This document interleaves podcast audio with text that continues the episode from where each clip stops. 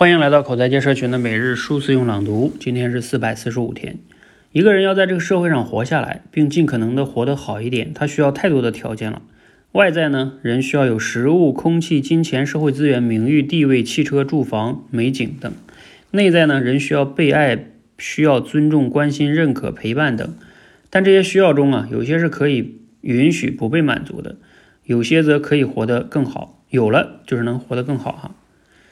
有的呢，则必须满足，有了才能活下去。我们有三条途径获取自己生存的需要：依靠自己的能力创造自我满足，依靠大自然的恩赐给予，依靠关系从他人那里获得满足。人本身具有脆弱性和局限性，一个人的力量啊，不足以对抗所有问题和困难，所以人必须要需要他人的支持来完善自己，需要他人的力量来为自己做一些加持，来让自己更加完整和圆满。人类也是因为懂得相互需要、相互协作的智慧，才建立了伟大的文明，同时也构成了复杂的人际社会，形成了多样的人情关系。所以啊，关系的建立是源于我们对他人有需求。我们跟一个人建立关系，就必然会对他存有需求。没有需求，也就不需要去建立和维持关系了。好，内容呢，来自于养育你内心的小孩。这段话呢，这段 核心好像还是在讲，我们人是需要这种关系的，才能活下去。我们人本来就是一种社会性动物哈。就像他说的，如果不需要关系呢，啊，那你也不必要去建立了。只不过呢，在这里啊，我觉得就是有时候咱们很难把握好这个度，就是一旦涉及到人的这种关系问题，在这里我想起了另外一本书。